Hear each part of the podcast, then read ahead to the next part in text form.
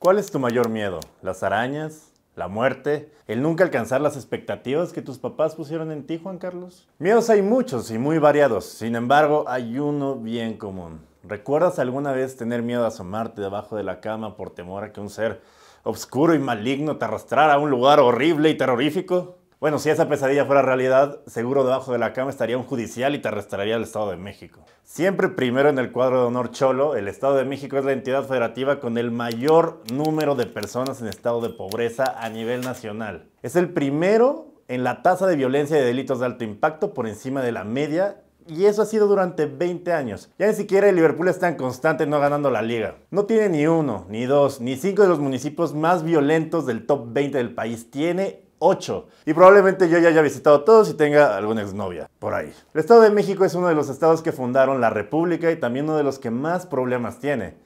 El Estado de México y su situación es el mayor miedo de millones de habitantes que fuimos y que tienen que vivir ahí. El Estado de México es vivir debajo de esa cama terrorífica. Yo soy Durden y esto es Avenida de Papel.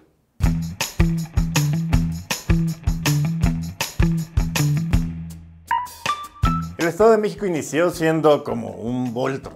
De regiones desconocidas del universo nos llega una leyenda.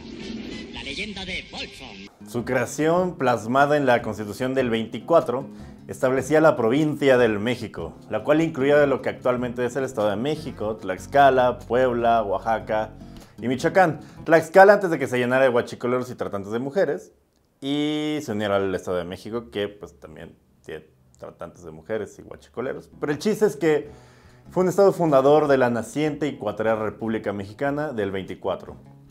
Después, como el perrito de este video, el Estado de México fue desmembrado y a partir de sus costillas y barro nació el Estado de Morelos, de Guerrero, el de Hidalgo y a partir de ahí se creó este estado. Ese estado que prometió cuidar del anillo de poder central de la República de las malvadas huestes de orcos, independentistas. Sin embargo, Isildur, miembro del grupo Atlacomulco, se volvió loco de poder y dejó que la oscuridad cubriera el valle y con él surgiera el señor oscuro del PRI, que todo lo controla desde la torre oscura, que es el guerrero Chimalí.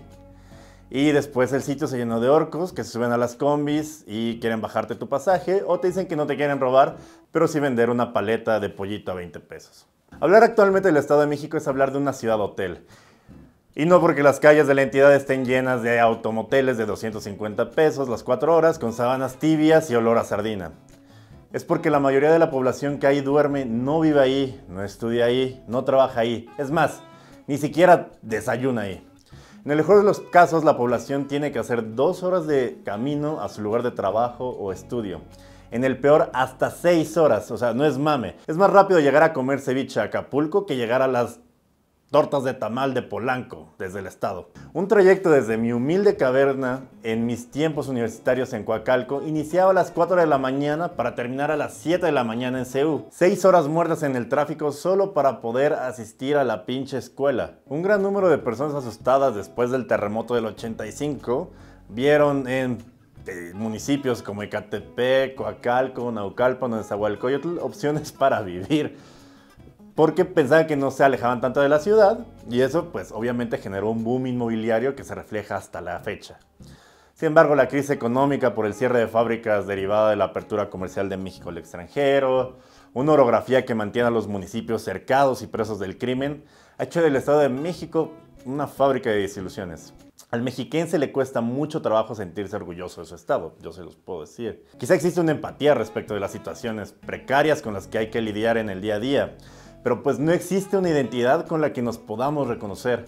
Algo parecido a cuando dos heroinómanos reconocen que usan la misma marca de jeringas. Yo envidio a los regios orgullosos de su ciudad, su espíritu emprendedor y su pinche carne asada que hacen hasta porque es día del diseñador gráfico. Envidio a los oaxaqueños orgullosos de su gastronomía y sus costumbres. Es más, hasta envidia a los pinches duranguenses orgullosos de clavarle un alacrán al pisto o a, la vistimenta que se encuentra, todo que ahí tiene alacranes. El mexiquense, en cambio, vive una realidad cuya mayor complicidad cultural tiene que ver con el silencio. Son y somos una población que se calla y guarda silencio porque la impunidad y la corrupción son tan simbióticas del tejido social que sabemos que al subir una de las llamadas combis, unas latas que transportan 16 personas y en las que nadie se recorre, a pesar de que la banca sea de 4, en un espacio de 2 metros cuadrados, lo mejor es guardar el mayor número de dinero en el zapato y en caso de que las posibilidades lo permitan, pues también el celular, para por si te asaltan, poder salvar la mayor parte de tu patrimonio. Estas combis, carentes de cualquier cinturón de seguridad, ya ni digamos comodidad, transportan a la gran masa de 10 millones de personas económicamente activas que van a trabajar al Distrito Federal y que están acostumbrados a por lo menos ser asaltados tres o cuatro veces al año. Para ponerlo en perspectiva, según la propia Fiscalía del Estado, que de enero a marzo contabilizó 875 delitos en el transporte público, hace que eso sean casi 300 al mes, con la gráfica escalando. Y eso tomando en cuenta los que son denunciados. Los permisionarios del Valle de México dicen que la real cifra negra son 20 asaltos al día tan solo en la ruta de Gustavo Vaz y de la México Pachuca. Y es que el modus operandi es bien sencillo. Un sujeto armado se sube, amenaza con una pistola o toma de escudo un niño o simplemente golpea con las cachas de la pistola al que ofrezca la mínima resistencia para intimidar y robar las pertenencias de todo el pasaje. A veces con complicidad o no del mismo chofer para después bajar kilómetros después y huir con el botín. Nadie denuncia, nadie dice nada, Alguna voz se alzará diciendo que se debería denunciar. Quizá esa voz corre con la suerte de que el chofer no avise a los asaltantes para que después la encuentren, la maten y lancen su cuerpo sobre la misma autopista en la que después volverán a perpetrar otro nuevo asalto. Las mujeres viven este Six Flags de inseguridad exponencialmente peor.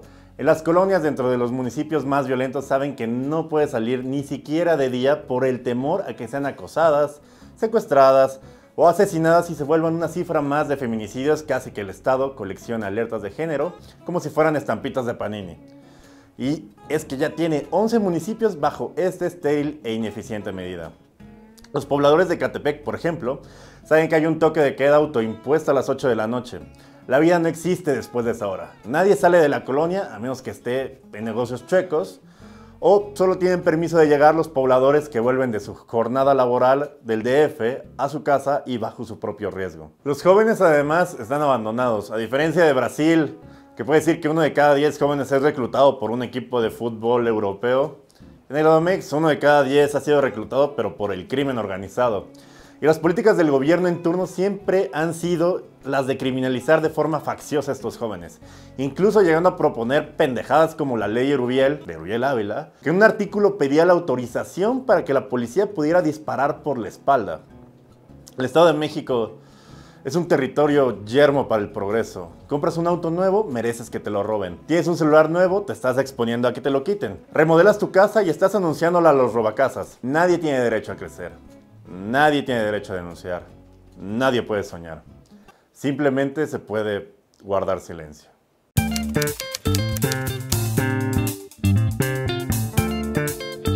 En este nuevo canal que he llamado Avenida de Papel, he querido hacer un poco de cosas que no ya puedo hacer en otros proyectos que ustedes conocen. He querido hacer un poco más de investigación, un poquito de comedia, pues el toque subjetivo y personal que nunca se pierde cuando escribes algo, ¿no? El primer tema que escogí obviamente fue uno que es muy cercano a mí y muy conocido, que es el Estado de México. Yo viví en un ambiente amoroso y sano en este lugar. Sin embargo, salir de casa y enfrentarse a la realidad pues, siempre fue muy duro. Tuve un grupo de secundaria de 100 personas y solo dos decidimos, pudimos, tuvimos la suerte de, escapar, de ir a la ciudad a estudiar. Mis padres a sus posibilidades pudieron costearme el salario mínimo diario que representaba ir y regresar de la escuela. Ahí conocí que es ser asaltado 10 veces al año, casi perder la vida. Ahí conocí que es vivir con miedo a siquiera salir en la luz del día y fijarse quién viene de los dos lados de la calle. Ahí conocí lo que es ver a una amiga morir por la delincuencia. Ahí conocí todo lo que no quería para mi vida. Pero no dejo de pensar que fue suerte. Los jóvenes y personas que viven ahí tienen que amachinarse a sus circunstancias y sobrevivir un día de transporte tedioso y trabajo solo para volver a ver otro día de transporte tedioso y trabajo. Mi estado es un microcosmos del país, un reflejo de todos los vicios y de todo lo malo que puede suceder. Sin embargo, también es un reflejo de la gente más resistente, necia y trabajadora del país. Son el reflejo de una pequeña nacionalidad que se puede definir como sobreviviente.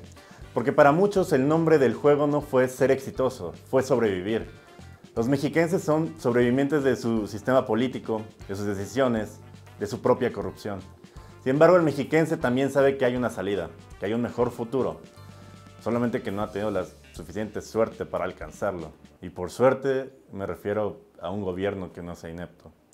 Y eso, eso es una pena. Eh, esto fue Avenida Papel, yo soy Durden, eh, este es un proyecto que me entusiasma mucho, me gustaría que obviamente suscribieran al canal, pusieran sus pulgares arriba y activaran las notificaciones y me depositaran en mi PayPal. Bueno, si quieren, digo, no voy a dejar el link, pero trataré de hacer cosas y temas muy específicos, trataré de investigarlos, estoy tratando de darle un enfoque un poquito más periodístico a, la información que estoy dando en, este blog muy personal que, estoy haciendo. Eh, todas las fuentes que utilicé para escribir el texto estarán aquí abajo en la descripción con todos los datos eh, para que ustedes puedan meterse y darse un clavado en cada tema, en este caso pues lo que representa para mí el Edomex. Y pues obviamente también tiene un toque de comedia porque así soy yo y eso no lo puedo dejar de lado. Eh, me da mucho gusto que si estás viendo esto te haya gustado. Es la primera vez que hago algo así solo. Y pues nada, eh, espero ir mejorando con el tiempo y, tener un mejor delivery. Pero mientras tanto, espero verlos cada lunes en la noche aquí en Avenida de Papel. Y nada, muchas gracias.